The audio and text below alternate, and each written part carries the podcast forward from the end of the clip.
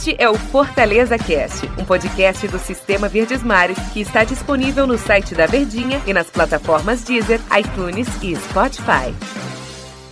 Olá, amigo ligado no Fortaleza Cast. Bom dia, boa tarde, boa noite, boa madrugada para você que acompanha os podcasts da Verdinha e em especial aqui a Nação Tricolor no Fortaleza Cast. Estou ao lado de Tom Alexandrino nosso comentarista aqui do Sistema Verdes Mares de Comunicação, que adora minha abertura, né, Tom? Tudo bem? Tudo bem, né, Denis? Rapaz, é uma é... abertura muito original, é uma abertura única que eu acho que é uma marca registrada, né? Obrigado, Tom. De um menino prodígio como é. você é. Tanto tempo já, né? É. Mas bora lá, Tom, falar aqui do Fortaleza. Isso é uma promessa há 10 anos. É, há 10 anos um dia vai dar certo. A gente tava falando aqui sobre o Fortaleza Cash, o que, é que a gente pensou aqui nas nossas reuniões, demorou muito tempo a gente pensando Muitas aqui sobre pautas. o assunto do Fortaleza em relação ao planejamento de competição do time do Fortaleza, ao planejamento de competição do Rogério Ceni, as substituições também que ele está fazendo nas partidas, as imensas, as inúmeras reclamações do Rogério. Não, não acho que reclamação é uma palavra muito forte, mas ponderações, né? as explicações do Rogério em relação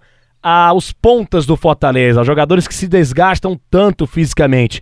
E a gente entra no assunto em relação ao Oswaldo, né, que está sendo substituído, está saindo com cara feia e aí eu te faço duas perguntas, Tom. A cara feia do, do Oswaldo é pelo rendimento dele ou é porque ele queria estar mais tempo em campo, Tom?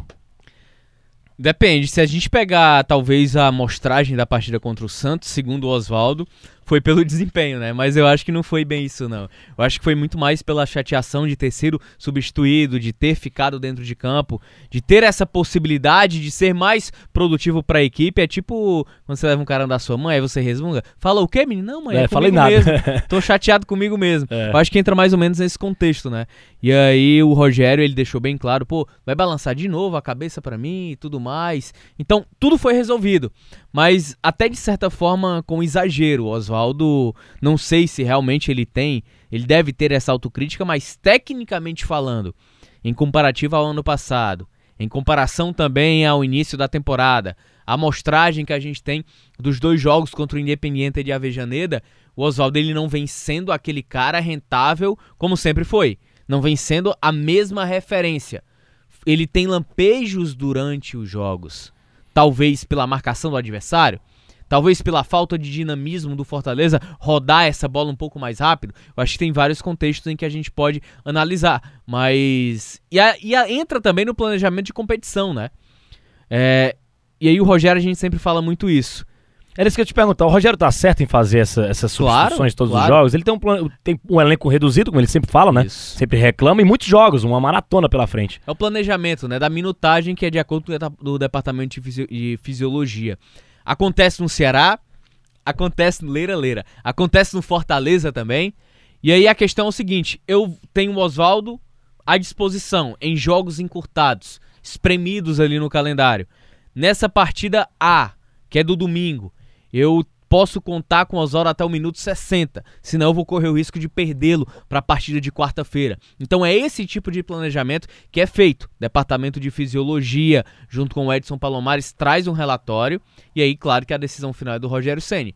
Se ele vai sacrificar o jogador, fisicamente falando, como aconteceu ano passado com o Edinho, que ele perdeu o Edinho por muito tempo. Também perdeu o Oswaldo justamente por insistir. Dessa vez não, agora ele tá um pouco mais atento em relação a isso. Se tiver que poupar, ele poupa. Se tiver que colocar para jogar, ele joga. Ele consegue atender e compreender um pouco mais as orientações que vêm da fisiologia para não correr o risco de perder jogadores importantes. Ainda mais esse ano, que você não tem uma, uma reserva à altura.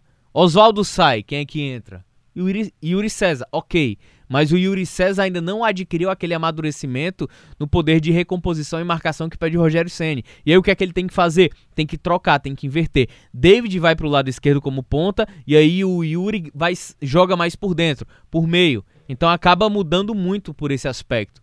Então você tem muitas mudanças com essa pouca qualificação, talvez que pense o Rogério Ceni. E aí é que fica o questionamento em relação a essa questão do Rogério ter poucas opções, principalmente ofensivas, é, lá no ataque do Fortaleza. E não seria interessante ele, ele pensar num, num meia, sei lá, o Mariano Vasquez no lugar do, do David, ou de um próprio Oswaldo, ou do Romário não, porque o Romário é imprescindível para o time titular do Fortaleza. Mas para deixar esses velocistas no banco, né, mais velocistas no banco para poder entrar, sei lá, na, na, parte final das partidas, ele, poder, ele poderia administrar melhor essa situação, Tom? Ou é um risco desnecessário e o que tem de melhor é o que ele coloca na equipe titular do Fortaleza, Tom?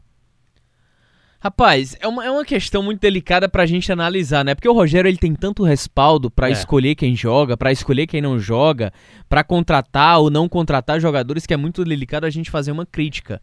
A crítica ela precisa ser muito bem embasada para poder fazer sentido em relação às decisões do Rogério Ceni. É, ano passado, por exemplo, ele não queria nem Paulão e nem Jackson. Foi ele quem vetou. Enquanto ele esteve aqui, Paulão e Jackson. Zé Só... Ricardo veio, né? Exatamente. Aí, Zé Ricardo veio e aí o Paulão e o Jackson acabaram sendo contratados. E o Paulão hoje é o melhor zagueiro do Fortaleza tecnicamente falando, vive uma fase espetacular. E, e o Jackson espera só o, o Quinteiro ou o Paulão vacilar para ficar Isso. ali no time titular também. O problema do né? Jackson é muito mais questão de lesão, né? É, físico. É, os problemas físicos que ele vem sofrendo, principalmente as lesões musculares constantemente que ele vem sofrendo. Só que, cara, o Mariano Vasquez, ele teve um princípio de temporada muito bom. Titularidade, é, como um meia mais ofensivo. Então, o Vasquez, ele vinha ganhando essa moralzinha, como a gente costuma falar. Só que chegou o Campeonato Brasileiro e o Vasquez ele não teve a mesma utilidade que talvez lá no início do ano, como jogos importantes contra o Independiente, como aconteceu. Não sei se o Rogério imaginou o Vasquez como um grande planejamento para o jogo contra o Ceará, onde ele não foi bem, não jogou bem, Fortaleza não funcionou. Eu não sei se a partir daquele momento ele talvez tenha perdido um pouco daquele respaldo que ele tinha ganho e surpreendido até de certa forma positiva o próprio Rogério Ceni. Mas são algumas dúvidas que a gente não tem acesso aos treinos. A gente não está vendo o cara dentro de campo. Então fica muito difícil a gente tecer alguma crítica sobre as decisões do Ceni. É, o Vasquez teve E o cara vai completar mil dias, né? Então... É, não é pouca coisa, né? Pois é. O, o Vasquez... Mil dias não, não são dez dias.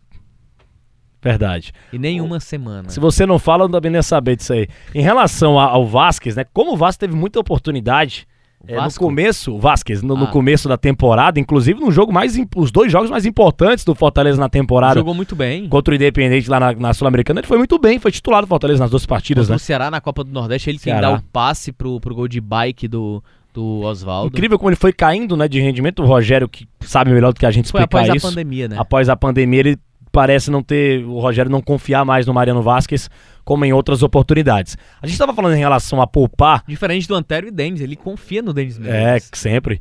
Para falar em questão de, de, de modificações do Fortaleza, principalmente no setor de ataque, a gente estava citando, o Rogério foi perguntado sobre isso em relação ao jogo próximo que está vindo aí contra o Ceará na decisão do Campeonato Cearense. Hum. E o Rogério falou, ó, cara, vamos planejar de acordo com as tamo competições aí, né? que a gente tem, que a gente tem, né? Nós estamos aí, né? E ele vai com, com o que tem de melhor. Ele deixou isso bem claro. A gente vai com o que tem de melhor para cima do Ceará no Campeonato Brasileiro. Ou seja, de novo teremos o, o no, na, no Campeonato Cearense, perdão. De novo nós teremos o Fortaleza com força máxima, os atacantes lá, que ele tanto fala da preservação física dos atletas, outra vez jogando. E é um clássico, é jogo de decisão, é final de campeonato cearense, ninguém quer perder, torcedor fica ligado, diretoria é também. e fala, aí tem campeonato brasileiro, tem sequência tudo. pela frente da final do primeiro, do primeiro turno do campeonato brasileiro.